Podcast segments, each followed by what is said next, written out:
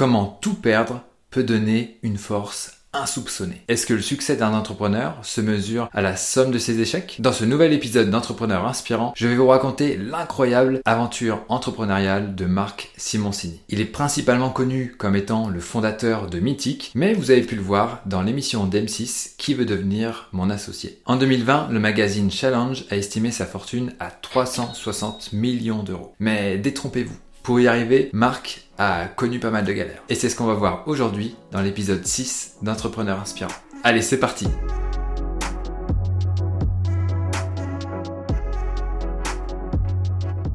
Alors, pour commencer, un petit peu d'histoire. Marc Simoncini est né le 12 mars 1963 à Marseille. Alors que son père, qui est ingénieur France Télécom, et sa sœur et son frère sont tous les trois diplômés de grandes écoles, Marc, quant à lui, ne se passionne pas vraiment pour les études. Il a même redoublé sa quatrième et sa première et a obtenu son bac D au repêchage. Vu comme ça, on pourrait être tenté de se dire, bon, il démarre pas très bien celui-là. Il y a quand même une chose qui le passionne, c'est la poésie. Et vous allez voir, ça va être intéressant pour la suite. Là où ça devient presque comique, c'est qu'il choisit son orientation totalement au hasard. Il entre à l'école supérieure d'informatique de Montreuil alors qu'il ne sait même pas que ça parle d'ordinateur. Bon, malgré tout, il en sort diplômé en 1984. Mais comme il a déjà attrapé le virus de l'entrepreneuriat, il lance sa première société l'année suivante, en 1985. Cette dernière s'appelle CTB, pour communication télématique Bourgogne. On est d'accord entre nous, le nom est un peu pourri, mais on va pas lui jeter la pierre tout simplement parce que bah, quand on crée sa première société, le nom n'est jamais terrible, moi y compris, et je pense que c'est le cas de pas mal d'autres entrepreneurs. Malheureusement, l'aventure est de courte durée parce qu'il doit affronter sa première liquidation judiciaire suite à un défaut de paiement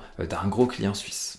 Malgré tout, Marc ne se laisse pas abattre. Il dit de lui-même qu'il est un mauvais salarié, donc au final, il n'a pas vraiment le choix. Il doit créer une nouvelle entreprise. En 1986, il crée une SS2I, donc une société de services en informatique, qui s'appelle Option Innovation. Et c'est à ce moment-là qu'il rencontre Xavier Niel pour la première fois. Rappelez-vous, Xavier Niel était aussi dans les Minitel. Après plusieurs années à la tête de cette entreprise, il crée eFrance en 1996. Alors eFrance c'est quoi? Eh bien c'est un précurseur de l'hébergement parce que grâce à ce site-là, on pouvait créer des pages perso, avoir des comptes email, on pouvait vraiment faire pas mal de choses. Et la société se rémunère tout simplement en diffusant des publicités bah, sur toutes les pages perso, sur les blogs qui ont été créés eh bien, par son biais. Très vite, eFrance rencontre un très grand succès, à tel point que euh, le site est visité par plus de 1,5 million de personnes chaque mois. Et à l'époque, il se classe parmi les 15 sites les plus visités en France. Et ce succès ne laisse pas indifférent parce que de nombreux acteurs commencent à s'y intéresser et Marc commence à recevoir des propositions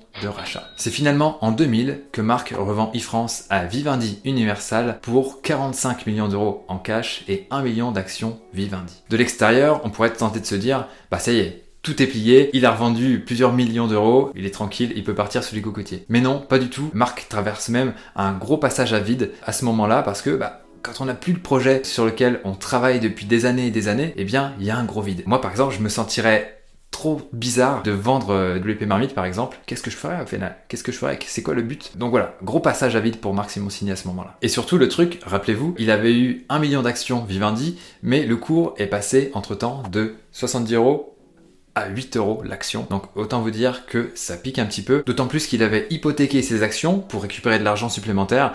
Donc là, c'est quoi la situation? Eh bien, Marc Simoncini a 30 millions d'euros de dettes. Eh, ça pique. Hein. C'est lors d'un dîner avec des amis que Marc Simoncini va avoir l'idée qui va littéralement changer et même propulser sa carrière d'entrepreneur. Ses trois amis qui sont divorcés à ce moment-là lui font part de leur difficulté à rencontrer quelqu'un. Il se rend compte que pour ses amis, ce n'est pas si facile que ça de trouver l'âme sœur. Et c'est à ce moment-là qu'il décide de lancer Mythique en 2001. Et là, le succès est quasiment immédiat avec un business model audacieux. En effet, là, il y a un abonnement payant alors que tous les autres sites sont disponibles gratuitement. Comme il le dit si bien, il fallait que ça marche. Il n'avait pas le choix parce que Mythic devait pouvoir absorber ses 30 millions de dettes. Et comme je vous le disais, ça marche. Mythic devient le leader des sites de rencontres en Europe avec 28 millions de profils enregistrés depuis sa création et 28,4% de part de marché. Le secret du carton de Mythic, c'est qu'il mise sur un positionnement haut de gamme et qu'il fait tout pour rassurer les femmes qui s'inscrivent sur la plateforme. L'objectif, c'est qu'elles se sentent en sécurité et à l'aise. Marc Simoncini continue donc le déploiement de Mythic à l'international en allant même au Brésil, en Chine et dans d'autres pays. La croissance de Mythic est tellement folle qu'en 2005, le site entre en bourse à une valorisation supérieure aux 500 millions de dollars. Énorme. Plus tard, en 2011, Marc Simoncini revendra 70% de ses parts de Mythique à l'américain Match.com, mais restera tout de même conseil d'administration. Avec son expérience d'entrepreneur chevronné, Marc Simoncini décide ensuite de se lancer en tant qu'investisseur. En 2009, il devient actionnaire de Winamax, un site de poker en ligne. En 2010, pour anticiper la revente de Mythique dont on a parlé juste avant et ne plus se retrouver sans projet dont on a parlé encore avant, eh bien il crée le fonds d'investissement Jaina Capital afin de soutenir des startups innovantes. C'est alors qu'il finance des projets comme I Feel Good, Med.com, OLX, Splice, Winamax, Ziloc, Ornicar ou encore Jane de Boy. Mais Marc Simoncini ne veut pas investir pour investir. Il cherche des projets porteurs de sens. En 2011, avec Jacques-Antoine Grangeon de venteprivé.com, devenu VP aujourd'hui, et Xavier Niel de Free, il décide de lancer l'école européenne des métiers de l'Internet. La première promo a notamment accueilli 140 élèves. Cette école était vraiment une super idée parce que ça permet de former des gens pour ensuite pouvoir les embaucher. Donc ça, bien joué. En décembre 2013, il organise, toujours avec ses deux compères, le concours 101 projets. Alors l'objectif c'est quoi? Il y avait 300 jeunes qui devaient leur pitcher en 60 secondes leur idée de start-up ou d'entreprise. Les 101 projets qui ont été retenus ont bénéficié d'un financement de 25 000 euros chacun, ce qui nous fait quand même une somme de 2,5 millions plutôt pas mal pour pouvoir aider des jeunes à se lancer. Malgré tout, il ne s'intéresse pas qu'au secteur de la tech. Il a su dénicher des opportunités dans des secteurs plus traditionnels comme l'optique. Il a notamment investi 7,5 millions dans le site l'anti-moins-cher.com. Alors jusqu'à présent, je vous ai parlé de succès, d'investissement, etc., de millions et de millions, mais Marc Simoncini a quand même connu pas mal d'échecs. Je vais vous en présenter deux. En 2011, il a voulu révolutionner le marché des lunettes en lançant Sensi, qui proposait des lunettes made in France à 49 euros la paire, donc accessible à tous. Hélas, s'attaquer à un marché aussi réglementé et protégé que l'optique n'est pas une mince affaire. Sensi a rencontré pas mal d'obstacles, en particulier la législation ultra rigide qui a freiné son développement. Il faut attendre 2014 et la sortie de la loi Hamon pour que ça commence à bouger. En effet, à partir de ce moment-là, les gens peuvent acheter leurs lunettes à 100% sur Internet. Mais au final, malgré tous les efforts qui ont été fournis en matière de lobbying et aussi de marketing, le site ne décolle pas. Marc Simoncini finit par vendre Sensi et aujourd'hui le site n'existe plus. Le deuxième échec notable de Marc Simoncini, c'est dans un secteur assez peu commun, en fait c'est celui des dameuses à neige. Alors grosso modo, vous l'avez sûrement vu si vous êtes allé au ski, quand les gens font du ski, eh bien ça fait descendre la neige et l'objectif de ces dameuses, bah, c'est tout simplement de remonter la neige sur les montagnes. Il investit 1,5 million d'euros dans la société Aztec qui produit ces fameuses dameuses à neige pour promouvoir le Made in France au sein des pistes skiables françaises. À l'époque, le marché est dominé par deux fabricants, un italien et un Donc ok, Marc se dit, c'est parti, je vais investir ici et on va essayer de prendre le marché et peut-être que bah, les stations de ski vont préférer prendre des dameuses made in France plutôt que des italiennes ou des autrichiennes. Le truc c'est que bah, au final, il s'est rendu compte que non. S'attaquer à ce duopole était une tâche gigantesque et un combat juridique sans merci. Et comme je vous le disais, les clients n'étaient pas vraiment séduits par l'aspect Made in France d'Aztec et ce qui a fait que Marc Simoncini a lâché l'éponge au bout de 5 ans. Quand il parle de cette aventure, il dit souvent que c'est l'histoire d'un échec qui lui a coûté 7 millions.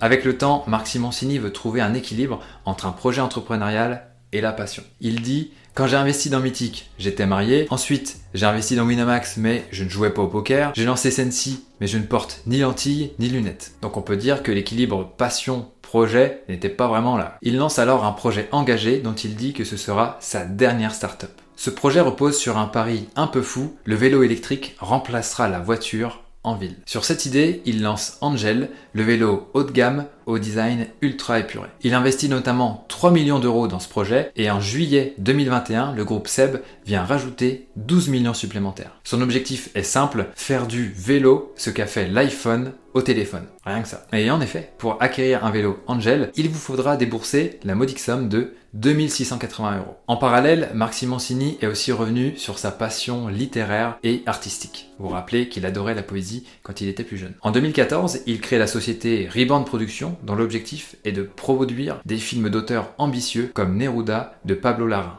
En 2016, il crée une autre société de production qui s'appelle Super 8 avec l'auteur et réalisateur Jérôme Salle. Ici, l'objectif, c'est de financer également des films d'auteur avec des budgets modestes. Super 8 a notamment financé Le Petit Pays, l'adaptation du roman de Gaël Faye sur le génocide rwandais. Et comme le dit Marc Simoncini, le seul désir de réussite financière ne mène souvent qu'au naufrage. Supporter ce qu'implique l'aventure entrepreneuriale sans avoir une mission personnelle forte a peu de sens. Alors maintenant que vous connaissez un peu mieux le parcours de Marc Simoncini, voyons quelles leçons on peut en retenir. La première, c'est que la clé de l'entrepreneuriat, c'est la résilience. On peut dire que Marc Simoncini, c'est l'incarnation même de la célèbre métaphore de l'avion qu'on est en train de fabriquer pendant qu'on chute, ou selon ses propres mots, de la construction d'une Formule 1 en pleine course. L'entrepreneur n'a pas à avoir honte de ses échecs, bien au contraire. Il dit souvent que tout le monde peut y arriver. Ça dépend de combien de baffes tu es prêt à prendre dans la figure. Le vrai entrepreneur, c'est celui qui va échouer, échouer et encore échouer. Et la clé de l'entrepreneur, c'est la résilience. Il dit aussi que, finalement, on ne sait jamais. Peut-être que tout perdre, c'est la plus belle chance de votre vie. La deuxième leçon qu'on peut retenir du parcours de Marc Simoncini, c'est qu'un entrepreneur doit savoir mettre son ego de côté pour attirer les meilleurs. Pour Marc Simoncini, c'est la condition numéro 1 pour accepter de s'entourer avec des meilleurs que soi-même. Il dit qu'il faut à la fois de l'ego et la capacité à s'asseoir dessus. Il faut le recul nécessaire pour faire une place à meilleur que soi. Il faut faire rêver, entraîner et faire preuve de sagesse. Un bon entrepreneur, c'est quelqu'un qui sait attirer les gens meilleurs que lui. La première qualité d'un entrepreneur, c'est de donner envie aux autres de le rejoindre. Qui a envie d'aller bosser avec une tête de con? C'est vrai ça. Troisième leçon, faites confiance à votre intuition. Il n'y a rien de mystique, mais il faut juste bien se connaître et cela prend du temps. Voici ce que Marc Simoncini nous dit. J'ai appris à écouter l'intuition parce que le ton rationnel lutte contre. Il faut écouter tes sensations, ça s'apprend, il faut une maturité. Tu ne peux pas naître avec ça. Il faut des années d'échecs. Quand tu as une somme d'échecs suffisante, tu commences à intégrer ça dans ton logiciel et tu te dis, avec ça, je vais fabriquer une intuition. Et ça, tu ne l'as pas à 25 ans. La majorité des gens, il faut qu'ils prennent plein de portes dans la figure pour construire leur intuition. C'est cette intuition qui lui a permis de vendre e-France au bon moment. Des acheteurs suédois lui proposaient 100 millions de francs. Mais au dernier moment, il se retire. Et après, il le vend 200 millions d'euros, et pas de francs, à Vivendi. Et cerise sur le gâteau, 15 jours après, la bulle internet éclate. La quatrième leçon n'en est pas vraiment une, mais c'est quelques conseils pour vous aider à jauger la réussite potentielle d'un projet. Et là, il nous dit que l'idée est contre-intuitive, qu'il ne faut pas viser trop gros tout de suite ou vouloir aller trop vite. Si on veut avoir une chance, il faut trouver une niche trop technique ou trop réglementée qui va freiner certains, mais qui recèle tout de même un véritable potentiel. Il nous dit aussi qu'une des clés est de ne pas se lancer trop vite. Il faut laisser maturer son idée, trouver des points de faiblesse. Il faut, pendant des semaines et des mois, se demander ce qui fera qu'une idée n'aboutira pas, qu'un plan ne fonctionnera pas. Si au bout de plusieurs mois, vous n'avez pas trouvé une raison pour laquelle votre startup ne marcherait pas, vous pouvez y aller en vous disant qu'il y a encore une chance sur 100 que ça marche. Si on ne fait pas ce travail critique, on n'a qu'une chance sur 100 000. On va perdre du temps, on va perdre de l'énergie et on va perdre de l'argent. Voilà, maintenant que vous connaissez l'incroyable histoire de Marc Simoncini, j'aimerais savoir ce que vous en avez pensé dans les commentaires juste en dessous. Dites-moi quel est le moment qui vous a le plus marqué par exemple? Et bien entendu, si la vidéo vous a plu, mettez un pouce bleu juste en dessous et abonnez-vous à la chaîne pour recevoir les futurs épisodes. Et pour conclure, j'ai plus qu'une chose à vous dire, si vous avez des projets, donnez tout et ne lâchez rien. Ciao